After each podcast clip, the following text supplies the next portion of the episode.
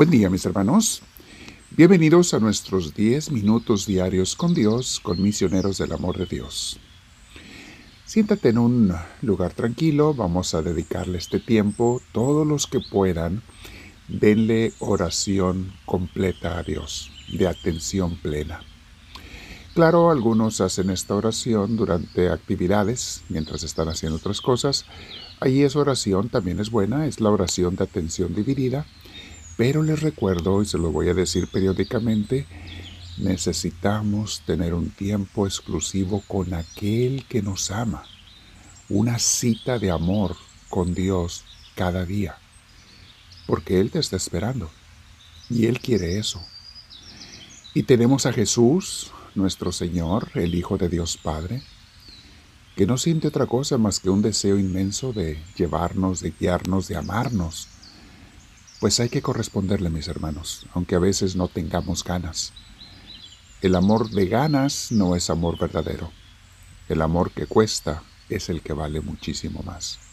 Y a veces cuesta darle a Dios el primer lugar porque hay muchas distracciones en la vida, mis hermanos. Hay muchas cositas que quisiéramos hacer, que nos llaman más la atención, pero vas a dejar esperando a aquel que te ama. Bueno, en este momento no lo vamos a hacer. Siéntate derechita, derechito, en un lugar tranquilo, lo más que puedas. Si te favorece, cierra tus ojos. Vamos a respirar profundo y permitir que Dios nos llene de su paz.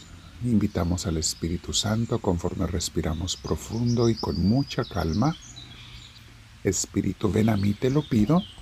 Lléname tú de tu presencia, Señor. Y gracias, Señor, porque sé que me escuchas y estás aquí. Te abrazo y te recibo.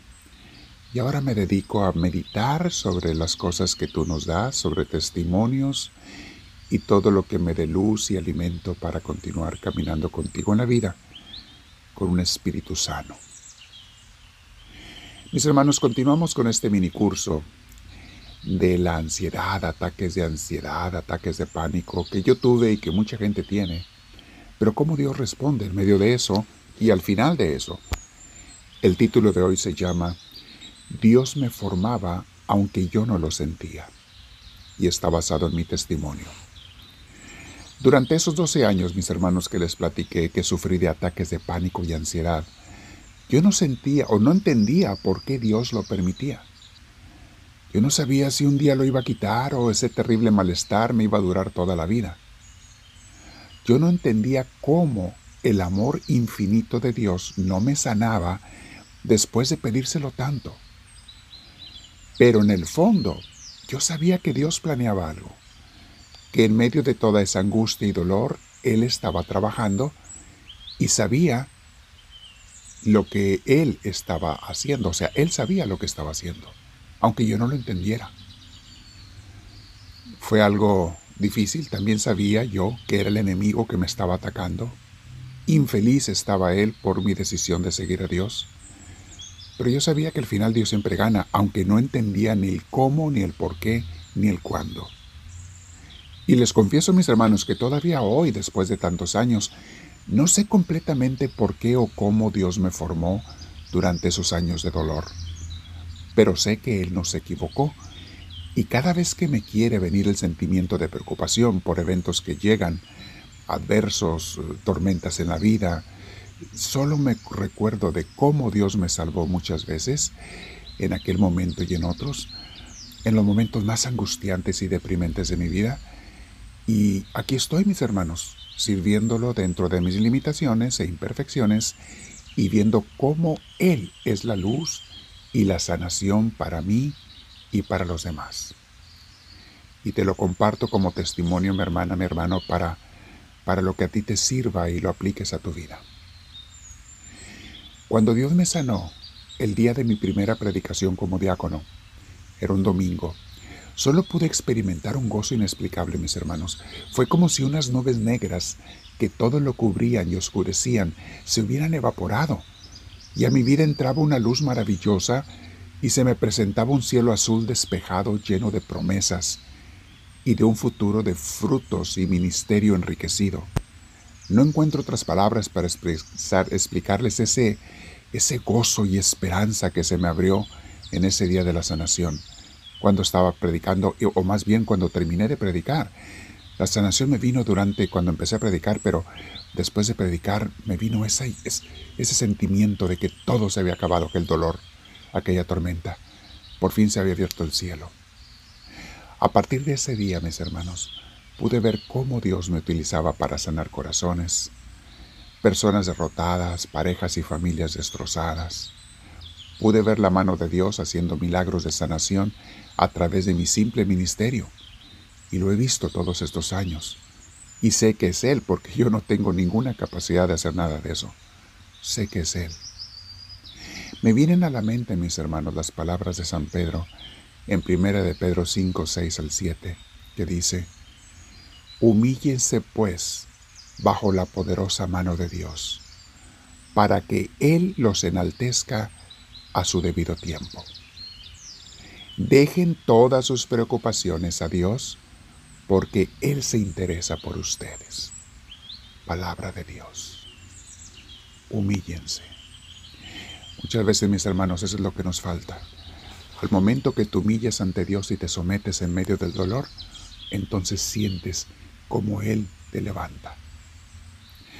Porque a veces mis hermanos nos sentimos como profetizaba Isaías de Jesús en Isaías 53.3. Decía el profeta Isaías, los hombres lo despreciaban y lo rechazaban. Era un hombre lleno de dolor, acostumbrado al sufrimiento, como a alguien que no merece ser visto. Así lo despreciaban a Jesús y así se siente una veces por la basura, despreciado hasta de la vida. Pero son sentimientos, mis hermanos, que son pasajeros si te apegas a Dios.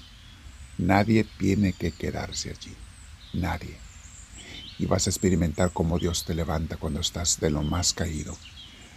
Vamos a meditar en la siguiente cita bíblica. Quisiera que las meditaras y las reescucharas o las leyeras en tu Biblia mejor, estas citas que te estoy dando. Deja que Dios penetre en tu corazón para que si estás pasando por una pena o el día que pases por ella, sientas ese alivio, esa luz que Dios te da, o esa paz y serenidad aún en medio de la tormenta, porque es lo que Dios te quiere dar. Dice San Pablo en Romanos 8:11, y si el espíritu de aquel que resucitó a Jesús vive en ustedes, fíjate bien, el Espíritu Santo se está refiriendo a San Pablo, o sea, el Espíritu del Padre, el Espíritu de Dios. Repito el versículo. Y si el Espíritu de aquel que resucitó a Jesús vive en ustedes, el mismo que resucitó a Cristo dará nueva vida a sus cuerpos mortales por medio del Espíritu de Dios que vive en ustedes. Palabra de Dios. El mismo Espíritu Santo de San Pablo que levantó a Cristo, lo resucitó, tiene todo el poder, es Dios, ese mismo espíritu te va a levantar tu cuerpo mortal, porque eso es lo que somos, mis hermanos, en este mundo. Personas mortales, cuerpos débiles, caídos, enfermizos a veces. Somos cuerpos mortales, pero si Dios te levanta, te resucita en esta vida y en la otra, ¿qué nos puede faltar? Él te va a levantar. A veces me siento como esas marionetas esos títeres que si no los levanta alguien están tirados en el suelo todos deshechos, aplastados, embarrados en el piso o en la mesa. Pero si llega el Señor y te levanta con tu Espíritu Santo, no solamente te levanta con cuerdas, sino que después te da la fuerza para que tú mismo camines por ti mismo y te muevas y actúes y hagas tantas obras santas Dios mío, hoy me quiero quedar meditando contigo en estas citas y en lo que me has hecho reflexionar hoy. Cómo tú levantas a los caídos, cómo tengo que esperar en ti, cómo aunque no me dé cuenta tú trabajas en mí. Háblame, Señor, que tu siervo te escucha.